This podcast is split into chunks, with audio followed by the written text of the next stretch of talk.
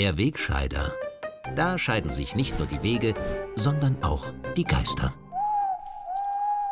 In dieser Woche hatte ich wieder einmal den festen Vorsatz, über wirklich wichtige Themen wie Gendern, Minderheitenschutz, diskriminierungssensible Sprache etc. zu reden.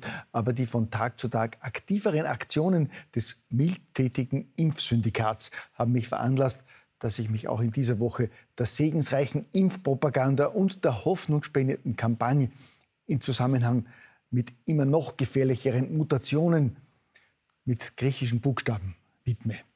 Das heißt natürlich auch, dass ein- oder mehrfach Geimpfte diesen Kommentar gar nicht mehr anschauen müssen und die Zeit besser nutzen können. Von Ihnen darf ich mich an dieser Stelle verabschieden. Danke für Ihr Interesse und einen schönen Abend noch aus Salzburg. Die heutige Sendung ist sozusagen eine Sonderausgabe für Bürger, die noch selber denken möchten und natürlich vor allem für Impfverweigerer.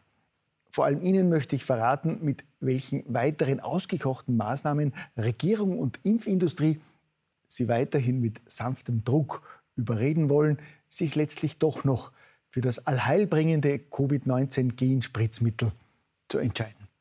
Neben der gefinkelten 3G-Test-Schikane, die es in dieser Form nur in Österreich gibt und mit der es doch immer wieder gelingt, testmüde Querköpfe weich zu klopfen, neben besonders geschmackvollen Impfwerbeplakaten und geplanten Impfpartys in Wien, bei denen nur Geimpfte Zutritt bekommen, lässt nun auch der Präsident des Gemeindebundes, Alfred Riedl, mit einem raffinierten Vorschlag aufhorchen, der die letzten Impfverweigerer spätestens im Herbst finanziell in die Knie zwingen soll.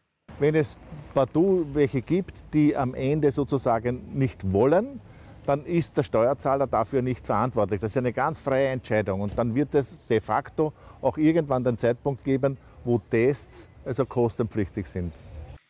Ja, das ist einmal eine klare Ansage aus der niederösterreichischen Provinz.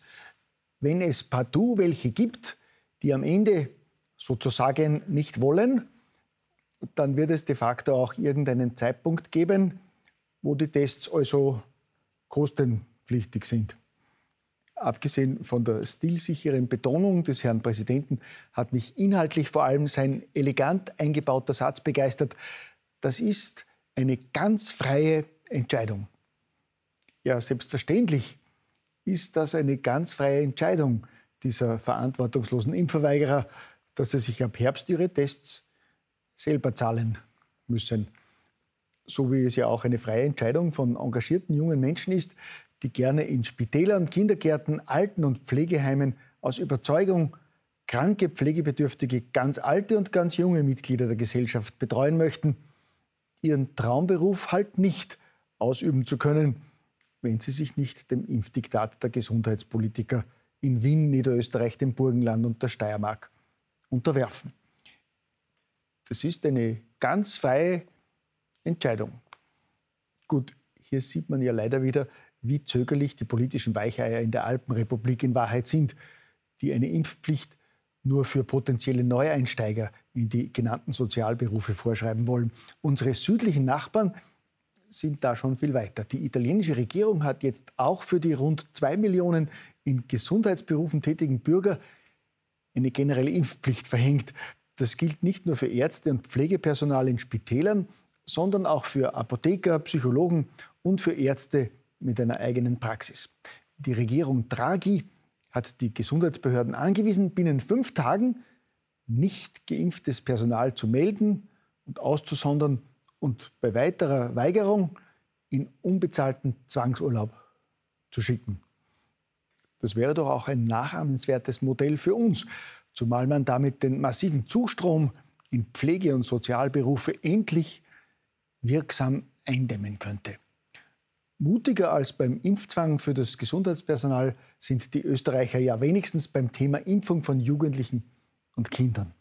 Obwohl etwa die Ständige Impfkommission bei unseren deutschen Nachbarn die vieler anderer Länder und zuletzt selbst die WHO am vergangenen Montag von einer Impfung von Kindern abgeraten hat, hält das glorreiche nationale Impfgremium in Österreich nicht nur daran fest, sondern forciert gemeinsam mit Gesundheitsminister Mückstein seit Wochen eine massive Impfkampagne für die 12- bis 15-Jährigen und hat auch schon begonnen, diese Altersgruppe serienweise zu impfen. Da lässt man sich im heimischen Impfsyndikat auch nicht davon beirren, dass etwa ein Experte wie Professor Wolf-Dieter Ludwig, der Vorsitzende der Arzneimittelkommission der deutschen Ärzteschaft, wörtlich schreibt, dass er die Entscheidung in Österreich für falsch hält. Ich meine, Wer braucht schon die Expertise des Vorsitzenden der Arzneimittelkommission der deutschen Ärzteschaft, wenn das nationale Impfgremium in Österreich brav seine Agenda abarbeitet? Koste es, was es wolle.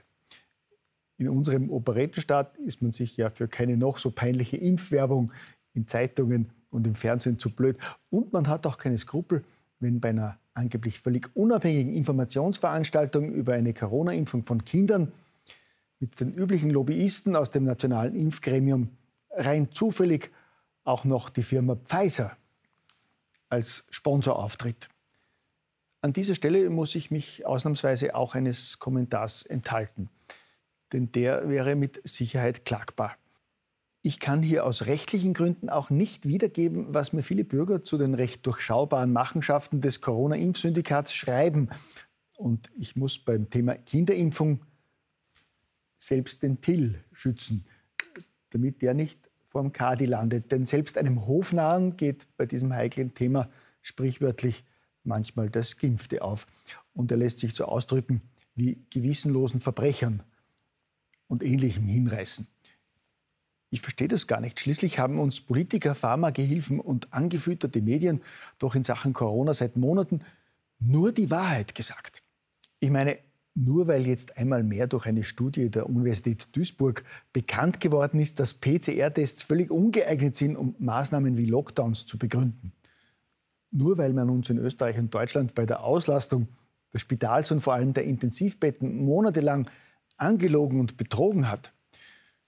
Nur weil eine neue Studie jetzt neuerlich festgestellt hat, dass die FFP2-Masken nicht nur nichts nützen, sondern sogar krank machen und nur weil weltweit mittlerweile viele tausend Ärzte, Experten und Wissenschaftler aufstehen und dieses verlogene, global gesteuerte Paniktheater nicht mehr mitmachen wollen, so wie etwa die Plattform Wissenschaft steht auf, nur deshalb sollen Bürger wieder selbstständig zu denken anfangen, Zwangsmaßnahmen hinterfragen und kritisch sein? Ich meine, grenzenlose Diversität, Gendern bis zur kompletten Zerstörung der Muttersprache. Regenbogendemos, bis der Arzt kommt. Minderheitenschutz für jeden Idiotenverein ab zwei Mitgliedern. Ja, selbstverständlich. Aber doch nicht für Menschen, die Zweifel und Ängste haben, sich einen unzureichend getesteten und nur per Notverordnung zugelassenen Genimpfstoff spritzen zu lassen. Ich meine, da hört sich doch jede Toleranz auf, gell?